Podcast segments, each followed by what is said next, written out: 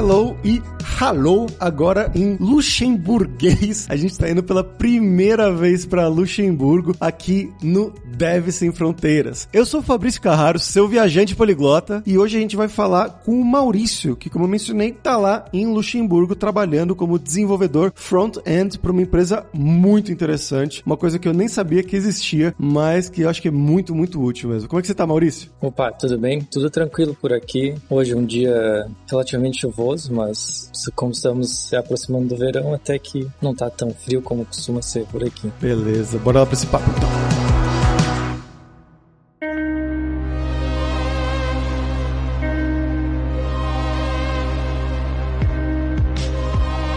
Maurício, pra gente começar aqui, cara, eu quero que você conte um pouquinho do seu background, né? Então, de onde que você é do Brasil? O que que você estudou? O que que você trabalhou no Brasil? E como que você chegou aí em Luxemburgo, né? Um passo a passo, mais ou menos, da sua vida e da sua carreira. Certo, então eu sou de Porto Alegre, nascido em Porto Alegre, mas morei minha vida inteira em Canoas, que é a cidade vizinha, no Rio Grande do Sul. A minha história com programação, ela vem mais ou menos desde os 14, 15 anos, que comecei mesmo a me interessar, muito por causa da minha prima, que ela já trabalhava na área, ela é um pouco mais velha que eu, uh, me introduziu aí essa área. Eu ia para casa dela de vez em quando, ela mostrava os projetos que ela estava trabalhando e me ensinava, e então foi assim que eu comecei. Aí mais para frente eu cursei análise de desenvolvimento de sistemas no Instituto Federal do Rio Grande do Sul, me formei em 2019, mas eu já trabalho com front-end há bastante tempo, aí como freelancer desde os 18 anos. Inicialmente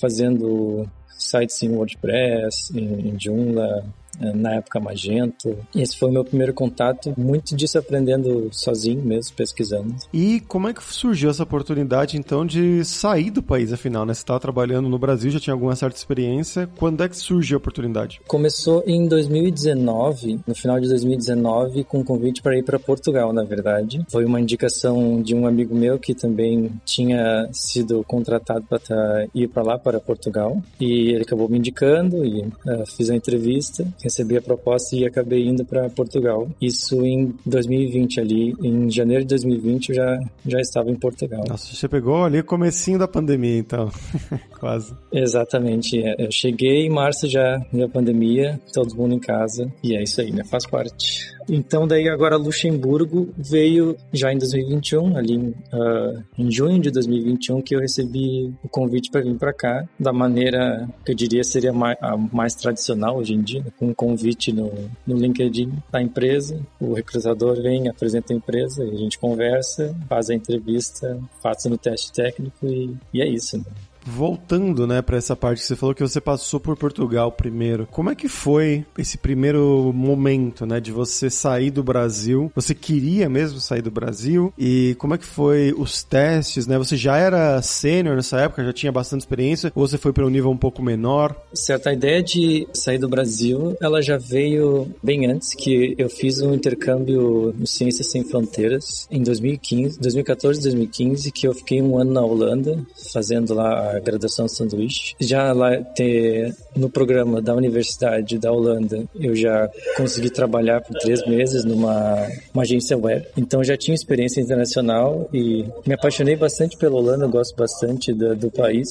E então foi que eu decidi que realmente é, morar fora do país é uma experiência que, que eu quero tentar no, no futuro assim que terminar a faculdade e tinha traçado isso como plano. E como é que foi é, o primeiro momento de chegando lá em Portugal? Foi muito diferente do Brasil? Ou já era aquela coisa que você imaginava mesmo? Eu não acho Portugal tão diferente do Brasil assim. Então, quando você sai do avião no aeroporto, as coisas, as placas, está tudo em português ainda. Então, para mim que é de Porto Alegre e de vez em quando ia para São Paulo, era como desembarcar ali no aeroporto de Guarulhos, que o aeroporto de Lisboa também é, é bem grande. Não sei qual deles que é maior, mas é, é bem parecido com, com o de São Paulo. Mas a primeira coisa que eu senti realmente foi o, o, clima, né? Porque eu saí em dezembro de 40 graus em Porto Alegre para menos 2 em Lisboa e aí saiu, vem aquele vento frio, aí que a gente pensa, é, tô na Europa mesmo.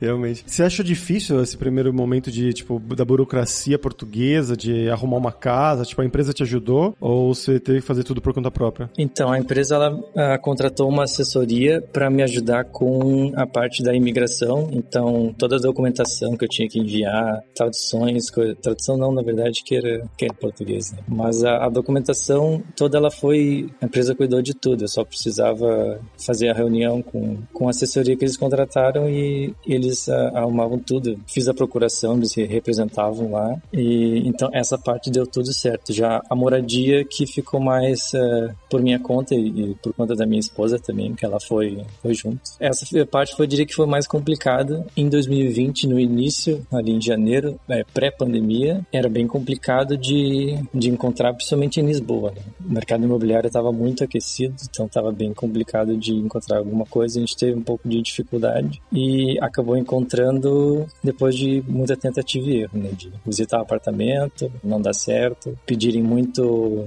muito calção. Em Portugal tem, tem esse problema que às vezes o pessoal recém-chegado, os donos do apartamento eles não têm muita confiança, então eles pedem muito calção. A gente lá não tinha tanto dinheiro guardado assim para poder alugar, então tinha, a gente teve que ter bastante paciência até encontrar um lugar. E na verdade é o, o lugar que, que nos encontra e não a gente encontra o lugar. Né? A gente vai no que está disponível inicialmente. Né? E como é que é a vida em Portugal, cara? O que, que você achou de morar? Você morou em Lisboa, é isso? Sim, eu morei em Lisboa em 2020 e em 2021 acabei mudando para o Porto. Como é que é a vida por lá?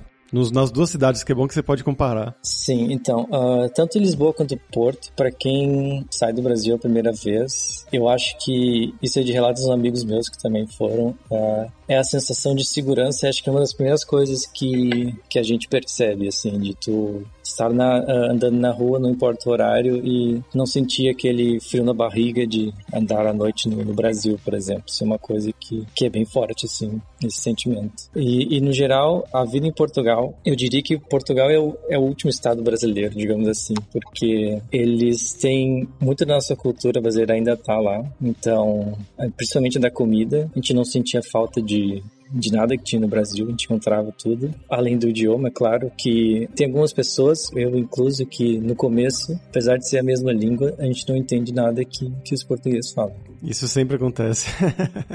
É, no meu primeiro dia do, no trabalho lá, uh, fui falar com o gestor, ele me explicando as orientações e me bombardeando de informação. Eu, eu só quando ele terminava o chalé pensava, caraca, não entendi nada, que, que vergonha. Mas é, é isso aí, é, é muito louco que depois o cérebro acostuma e, e depois você está entendendo, mas para quem não está acostumado, realmente é, é como se fosse outra língua. Né? Sim. E quais são os pontos positivos e negativos de cada cidade que você achou? Então, em Lisboa, eu diria que tem mais atrações turísticas, é uma cidade mais histórica. Então, para quem gosta desse tipo de passeio, de, por exemplo, visitar castelos ou museus e monumentos históricos, em Lisboa vai ter eh, vai ter mais. Já agora, em relação ao Porto, a vantagem, uma das principais motivos pelo qual eu fui para lá é o valor do, do aluguel, que tem é um, apesar de ser uma cidade bem grande também, o valor ele chega a ser uns 20, 30% mais mais barato para alugar um, um apartamento. E o clima em Lisboa também no sul de Portugal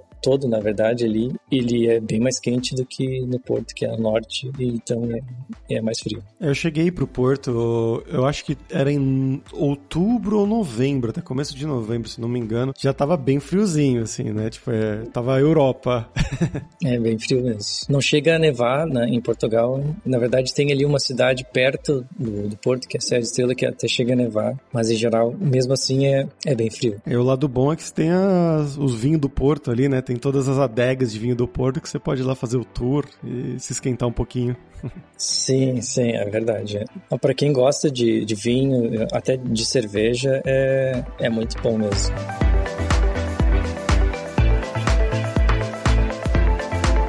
E aí, Maurício, como é que surgiu nessa oportunidade de sair de Portugal e ir para Luxemburgo? Você falou, né, veio por LinkedIn e tudo mais. Como foi esse teste? Você teve que se preparar para fazer as entrevistas técnicas? Você achou que foi muito difícil? Uh, então, quando surgiu essa oportunidade lá de Portugal, sabia que ia ter que ter o teste técnico e eu nunca tinha feito nenhum para o exterior. Então, apesar de ser para Portugal, era tudo em inglês. Então, todas as empresas que eu trabalhei, na verdade, era sempre exigia o inglês e a maior parte dos testes técnicos e entrevistas eram em inglês também. Então, desde aquela época, em 2019, ali no final, eu já estava estudando uh, sobre teste técnico. Então, naquele jeito do improviso mesmo, pesquisa no YouTube, testes técnicos uh, na linguagem, que no meu caso era JavaScript e React, ia dando uma olhada nos exercícios, uh, praticando, tem o Hacker Rank também, um site que, de Elite Code que tem para praticar. Uma, duas semanas antes das entrevistas eu sempre gosto de, de dar uma revisada e fazer uns exercícios ali. Então, normalmente essa era a minha rotina de preparação. Só que agora, para essa de Luxemburgo, ela não foi assim tão formal, digamos assim, quanto as de Portugal. Como é uma startup, então, ah, depois de falar com o recrutador, foi direto com o CEO da empresa, que ele mesmo que, que também ele é também é programador ele acabou fazendo duas entrevistas. Né? A primeira foi mais uma conversa sobre processos e de como na forma como eu trabalho, de como como se portar na empresa, meu, meu dia a dia como um desenvolvedor. Umas perguntas de alto nível, de como eu abordaria um problema X, um problema Y. Essa foi mais ou menos uns 30 minutos, assim. Aí, assim que terminou a entrevista, deu, sei lá, deu 30 minutos. Uh, ele já disse que tinha passado para a próxima para a gente agendar o teste técnico mesmo. Aí, no teste técnico foi tipo um whiteboard, mas uh, tinha um, ele me mandou um um layout e começou a me fazer perguntas sobre, sobre esse layout, tipo, qual a tua opinião sobre esse layout, o que, que, o que, que tu mudaria, o que, que tu faria diferente. Eu imagino que ele perguntou mais para ver se eu tenho uma noção de, de UX, né?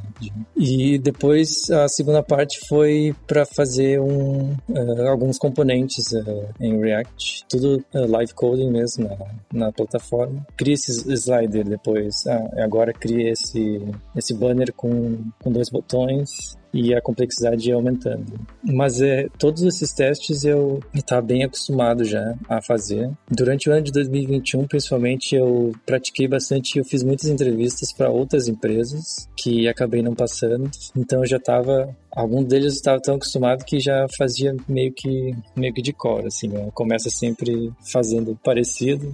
Então, acabei que foi muito bem nessa última entrevista. O CEO ele gostou bastante de mim e assim que assim que terminou foi bem parecido. Não foi 30 minutos depois, mas foi um dia depois ele já já ofereceu uma proposta para vir para cá. Uma coisa bem interessante que você falou, acho que é, pode ajudar muito o pessoal de casa que está escutando a gente, que é de ter experiência, né? Experiência de entrevista em inglês, experiência de fazer código, fazer o whiteboard em inglês ou fazer um live coding, né, como você falou. Uma coisa essencial quando você está procurando uma vaga fora do país. Não, isso foi muito importante mesmo. Que no começo a gente sempre fica nervoso, mas naquela altura do, do campeonato eu já estava tão confortável com algumas das, uh, dos processos que eu fazia bem mais tranquilo de forma natural, assim. Então, de o que eu acho interessante, eu até falo para alguns amigos que querem vir para cá aplicar meio que até sem pretensão assim para praticar mesmo, que se chegar na parte do teste técnico e fazendo, porque se for deixar para sempre escolher a empresa que tu, tu quer trabalhar e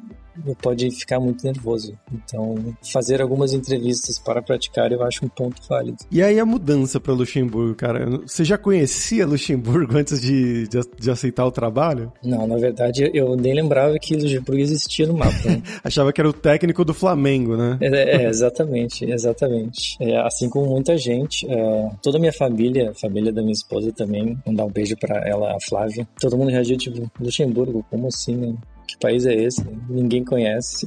Mas então foi uma mudança que foi relativamente complicada, porque em Portugal a gente tinha já adotado uma cachorrinha e a gente já tinha bastante coisa de quase dois anos morando lá que a gente não queria ter que se desfazer. Então, primeiro a gente teve que. Eu tive a sorte do o CEO, o meu atual chefe, ele é ele é muito gente fina, então ele deixou que eu enviasse todas as minhas coisas para casa dele, para quando eu chegasse em Luxemburgo e encontrasse um lugar eu, eu pudesse buscar. Então a gente fez toda a mudança pelo correio, cara, pelo correio tradicional mesmo. Então aqui em Portugal é, se chama CTT, mas é, é o correio a empresa de correios de lá. Compramos caixas de, de papelão, no total foi umas seis caixas e colocamos tudo dentro e enviamos para lá. Inclusive, uma delas uh, extraviou, foi deu um estresse, tive que ligar para lá, tentar resolver. Ela ficou quase um mês perdida. As outras chegaram bem e é isso. Essa que foi a mudança. Ah, eu tive uma, uma mudança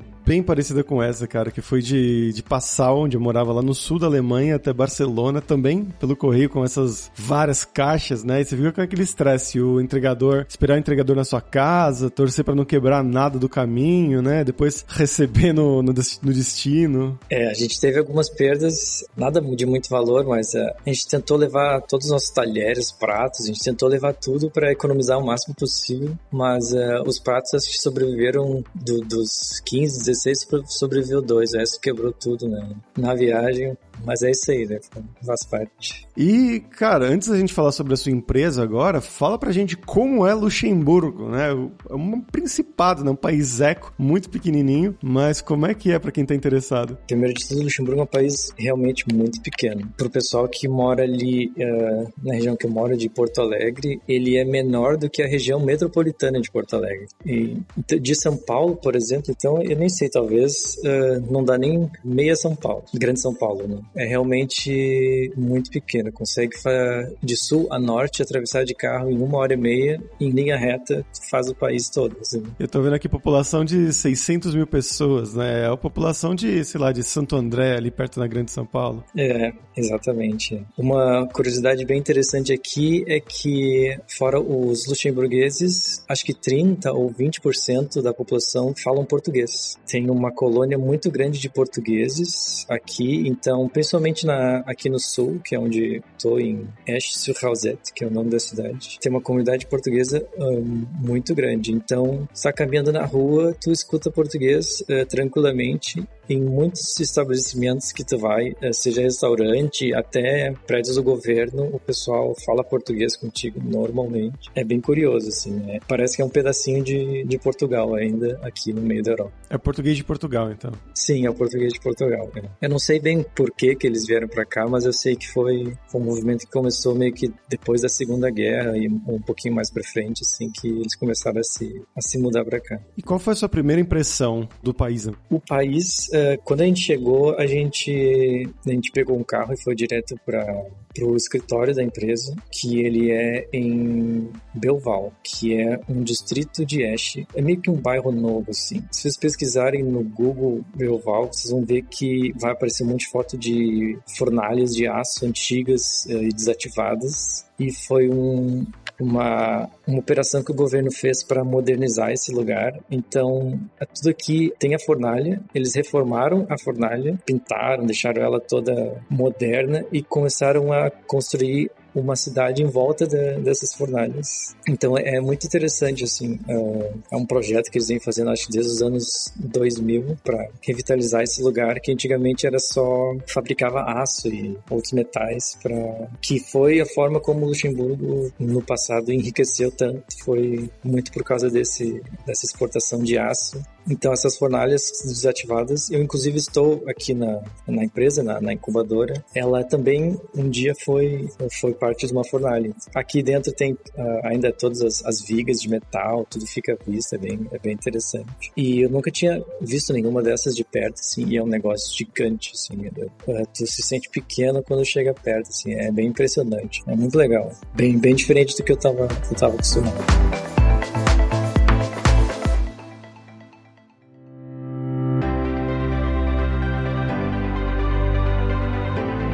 E agora sobre sua empresa, né? O que, que você foi fazer exatamente? Né? Você mencionou sobre React, que você teve na entrevista, né? Mas o que, que a empresa faz? É uma empresa que ela converte designs de Figma, Adobe XD para código e também websites em, que já saem funcionando normalmente como sem que o designer precise programar. Então essa é a ideia básica da, da, da, empresa. É uma coisa que eu tinha comentado com você né, antes do episódio, não, não sabia que isso existia, mas era algo que eu estava pensando exatamente nessa semana. Será que não tem alguma plataforma, algum serviço que faça essa conversão de um Figma, né, para um site já sem a pessoa tem que botar a mão na massa? E aparentemente tem. E o que, que você acha que é o futuro disso, na verdade? Você acha que isso vai acabar com os programadores front-end ou o quê? Talvez mude um pouco o foco dos programadores front-end para trabalhar dentro dessas plataformas, né? mas uh, acho que ninguém vai ficar vai ficar desempregado, não. É um movimento que está crescendo assim uh, gradualmente. É, são as ferramentas no code, né? Então cada vez mais tem tem tido soluções que, que aparecem nesse sentido. A minha empresa ela é, ela é uma delas. Ela é o foco dela inicialmente uh, agora é focar primeiro no Adobe XD, que é o concorrente do Figma. Nossa primeira iteração vai transformar o Adobe XD em um site WordPress completamente funcional. Então, toda a parte do blog, parte de, ou até de single page, uh, website convertida 100% uh, de um design. Então, o cliente ele não precisa ver uma linha de código e vai sair com um WordPress com login e senha funcionando 100%. E esse código que vocês cospem, ele é HTML e CSS, eu imagino? Ou eles cospem mais alguma coisa, tipo um, um JavaScript, um React, né, a parte mais de back? Isso, essa é a ideia geral. Agora, na primeira versão do produto, ele está gerando PHP para o WordPress, então ele cria um tema do WordPress com o design do que da pessoa, né? Então, toda geração de código a gente tem uh, toda um, um, uma parte de algoritmo interno de computação que ele é proprietário, que tem, é responsável por fazer essa conversão de, de pegar o, os elementos do, do, design e converter para código e depois para publicar no WordPress. E como é trabalhar em Luxemburgo? Como é que quem que são os seus pares aí? São luxemburguenses? São franceses? São portugueses? Então é uma empresa totalmente multicultural. É uma startup bem pequena, então atualmente são sete funcionários comigo incluso. Então tem eu e o outro front-end ele é do Irã, dois espanhóis, incluindo o meu próprio chefe, ele não é luxemburguês, ele é espanhol, que, que mora aqui. Um iraniano, dois espanhóis, tem um francês, um luxemburguês, agora recentemente o último que entrou é da Tunísia. Então, e obviamente o, o idioma na, no dia a dia é o inglês. Né? Uma coisa engraçada sobre isso de idiomas, é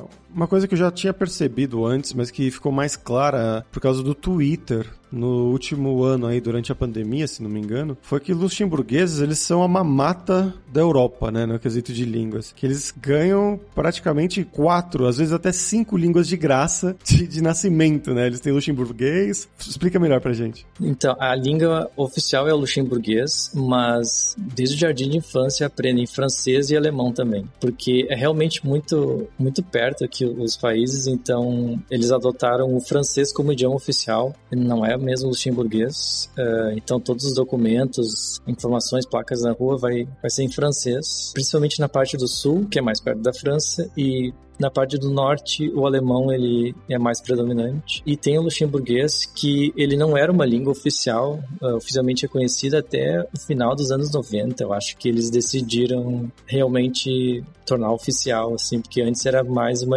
um dialeto falado aqui que não, não era, não havia um incentivo para aprender. Então, e realmente, a maioria dos luxemburgueses nasce poliglota. Né? Essas três, na verdade, aprendi inglês, né? Porque a maioria das pessoas aprende inglês. E aí, é, o que eu comentei sobre o Twitter é que tinha um jornalista que, de Luxemburgo que ele ficou muito famoso aí durante a pandemia e recentemente também. Viralizou, né? Ele falando seis idiomas, se não me engano, ou sete, num nível absurdo, assim, um nível, inclusive o português, que ele falava muito bem. Sim, é. Uh, eu imagino que o português é também pela, pela influência do, do dos portugueses aqui então, principalmente para, digamos assim, uma criança que nasce aqui, que é de família portuguesa, ela já vai com quatro de cara, porque aprende português em casa e o resto né, na escola, e ainda aprende o inglês uh, mais para frente, então já, já vai aí para a vida adulta com cinco idiomas tranquilamente. É, é muito interessante. Vida muito injusta. e você, você foi para aí com a sua esposa, né? Você comentou que você se mudaram e tudo mais. Você pensa em ficar por aí muito mais tempo nesse país? Ou há quanto tempo você tá, na verdade, primeiro, né? E você pensa em ficar mais tempo? Eu tô. Não faz nem oito meses ainda, então eu cheguei em setembro aqui. A gente ainda não tem uma opinião é, completamente formada sobre ficar por aqui. É que assim, tanto Portugal quanto Luxemburgo não foram ideias assim planejadas, foram oportunidades que apareceram que, que foram aproveitadas, né? Da, da mesma forma, recebi o convite, a entrevista, fiz a entrevista, passei e, e assim foi. Então, o que é, eu e a minha esposa a gente estava brincando discutindo que a gente gostaria que o próximo passo ele fosse planejado e não e não em cima da hora, porque dá um estresse muito grande, cara, de a gente tá numa semana tranquila e no outra então, agora a gente vai mudar tudo para vende o que tem que fazer, faz as malas e vamos para outro lugar.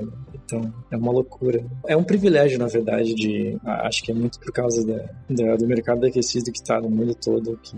E a gente aproveita, né? Mas é, respondendo a pergunta, não sei dizer quanto tempo mais eu a gente vai ficar por aqui. Eu até brinco com, com meus amigos, com familiares, que é para vir visitar logo, que eh, quando ver talvez a gente não esteja mais aqui.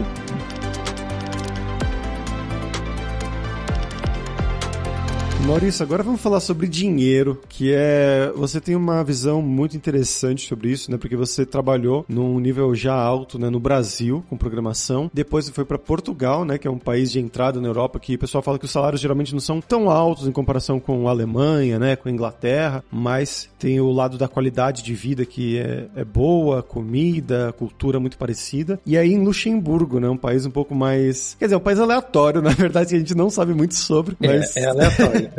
então explica pra gente como é que é essa questão do custo de vida, né, para comparando o salário de um programador com o que você consegue comprar, juntar no final do mês, essas coisas, comparando os três países, né, o Brasil, Portugal e Luxemburgo. No Brasil, eu diria que eu eu não cheguei a ser sênior no Brasil, eu acabei me tornando sênior com Portugal. Então, no Brasil eu tinha salário de pleno em 2019. Daí quando eu fui para Portugal, eu acabei aqui uh, recebendo o salário de entrada de Portugal, de, da maioria do os desenvolvedores que também estavam por lá acabavam recebendo a mesma coisa ou próximo disso. Em Portugal, a gente ficou quase dois anos lá e era um salário bem confortável para se viver, principalmente se for solteiro. Também de casal, também uh, apenas com o salário do desenvolvedor é, é possível se viver confortavelmente, eu diria assim, se souber administrar o, o dinheiro. Mas como sendo Portugal também, minha esposa ela conseguia trabalhar e quando ela começou a trabalhar, então a gente tava, acabou ficando bem confortável em, em, Portugal, com um poder de compra bem bom. Assim, eu diria que em Portugal tem, às vezes quando a gente estava no transporte público, assim, escutava um pessoal mais velho conversando com esse pessoal, eles diziam que o programador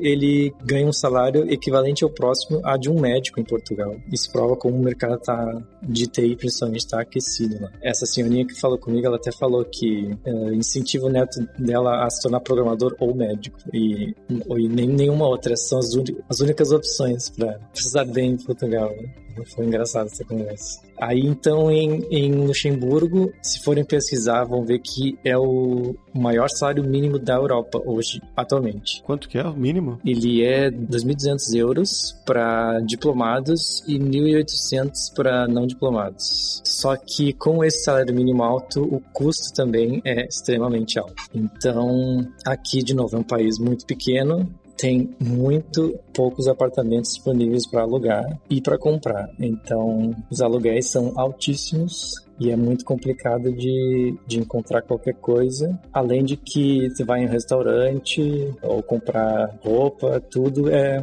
tudo é elevado, tudo preço de aeroporto, a gente gosta de brincar. Se for fazer a comparação com o salário mínimo de Portugal e o preço das coisas em Portugal, meio que se equivale na relação da, da porcentagem. Assim, Portugal sendo ainda um pouquinho mais barato. Mas como o salário mínimo é alto, tudo fica mais caro. Então acaba sendo mais complicado para quem vem, por exemplo, visitar do Brasil e tem que converter. Aí, aí vai ser, aí vai ser difícil.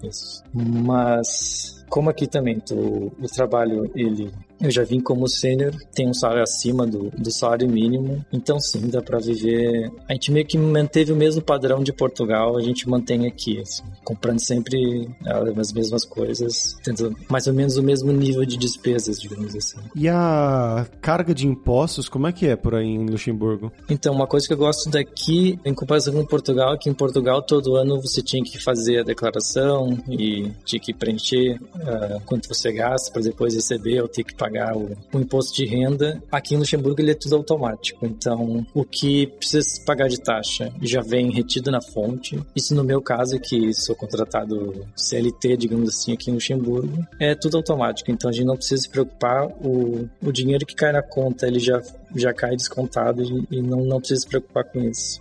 Mas a taxa ela é altinha sim, ela é 41%. Caramba, é o padrão Europa do Norte, mais ou menos da Holanda. É, exatamente. É triste de ver o contra-cheque ali, o desconto, mas é, faz parte. É.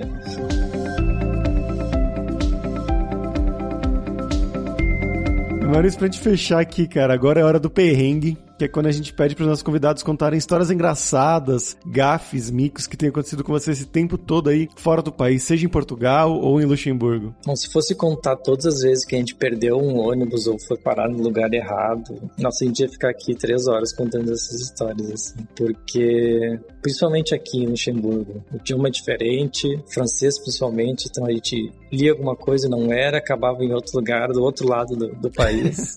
Dependendo, parava na França, porque de tão próximo que é. O estacionamento da minha empresa, por exemplo, aqui, ele já é considerado França o território, de tão, de tão perto da fronteira que a gente tá aqui. Você literalmente pega o ônibus errado, você vai no outro país.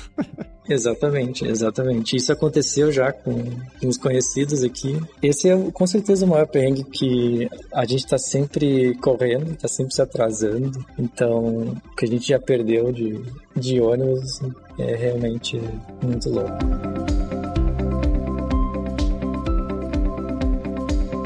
Maurício, muito obrigado, cara. Foi um papo bem legal, bem interessante, né? Um país que a gente nunca tinha visitado, nem no Carreira Sem Fronteiras, nem no Deve Sem Fronteiras. Pô, é, eu diria que é um país que vale a pena conhecer. A capital ali é o destino mais tradicional. Ele tem uma arquitetura muito bonita. Lembra meio que contos medievais, assim, para uns castelos é, com os tetos pontudinhos, assim, meio com conto de fadas. É, é muito, muito bonita a cidade. É um país que normalmente não tá no, na agenda do pessoal que vem conhecer a Europa, mas para quem vem tem bastante tem bastante atração legal. Você quer divulgar alguma coisa? Eu recebi autorização do meu chefe para divulgar que quem enviar o, um e-mail para mim perguntando sobre mais informações sobre a empresa vai ganhar um desconto especial depois para participar desse, né, dessa fase de testes do nosso produto que é converter design em código. Excelente. Qual que é o seu e-mail? É mauricio@iotaku.io. Beleza. Os links, né, todas essas coisas, o e-mail dele e o link da empresa dele vão estar tá lá na descrição desse episódio em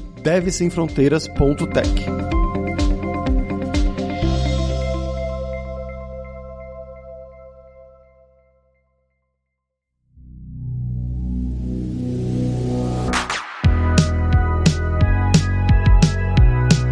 pessoal, por hoje é isso. Merci pela sua audiência, que merci é francês, né? Merci, mas também é luxemburguês. E se você gosta do Deve Sem Fronteiras, recomende para cinco amigos, dá cinco estrelas pra gente na Apple, segue a gente no Spotify pra nossa comunidade crescer sempre cada vez mais. E a gente tem o Seven Days of Code, que são sete dias de desafios totalmente grátis em diversas linguagens de programação, para você realmente botar a mão na massa e praticar o que você estiver aprendendo, né? Seja com os cursos da Alura ou em qualquer outro lugar das internets por aí. A gente tá com um desafio novo aqui, acabou de sair, de JavaScript, focado na parte de DOM e também de consumo de APIs. Então é muito legal, acho que vai ser muito útil para você que está aprendendo nessa área. Mas também tem vários outros, né? Tem de Java, tem de React, de HTML, CSS, de responsividade, Windows Form. Tem muitos desafios disponíveis e tudo 100% grátis. Então vai lá se desafiar em 7daysofcode.io. E não deixe de conhecer a Lura, a língua para você reforçar o seu inglês e o seu espanhol e dar aquela força. Tanto no seu currículo quanto na sua vida profissional, algo que o Maurício destacou bastante, que a empresa, ele foi lá para Luxemburgo, uma empresa multicultural, né? Pessoas da Tunísia, do Irã, da Espanha e todo mundo trabalhando junto em inglês. E a gente tem o curso, né? O inglês para devs focado em você que quer trabalhar para fora ou quer mudar para outro país. Então lá as aulas são focadas nisso, em ter reuniões de trabalhos, entrevistas de trabalho ou então fazer apresentações mais técnicas, né? Usando esse vocabulário mais da área de tecnologia. Só lembrando que ouvinte do Deve Sem Fronteiras tem 10% de desconto em todos os planos. Então vai lá em aluralingua.com.br barra promoção, barra Deve Sem Fronteiras e começa a estudar com a gente hoje mesmo. Além também, é claro, da alura.com.br que tem mais de 1.400 cursos de tecnologia, principalmente da área de programação. Então aqui a área de front-end, que é a área do Maurício, né? A gente tem a formação completa em front-end. Tem também os cursos mais novos aí de React, que são recém-feitos, de Node.js também. Tem também curso de como você criar o seu currículo em inglês ou em espanhol para mandar pro exterior. Então, com certeza vai ter o curso para você. Então, pessoal, até a próxima quarta-feira com uma nova aventura em um novo país. Tchau, tchau.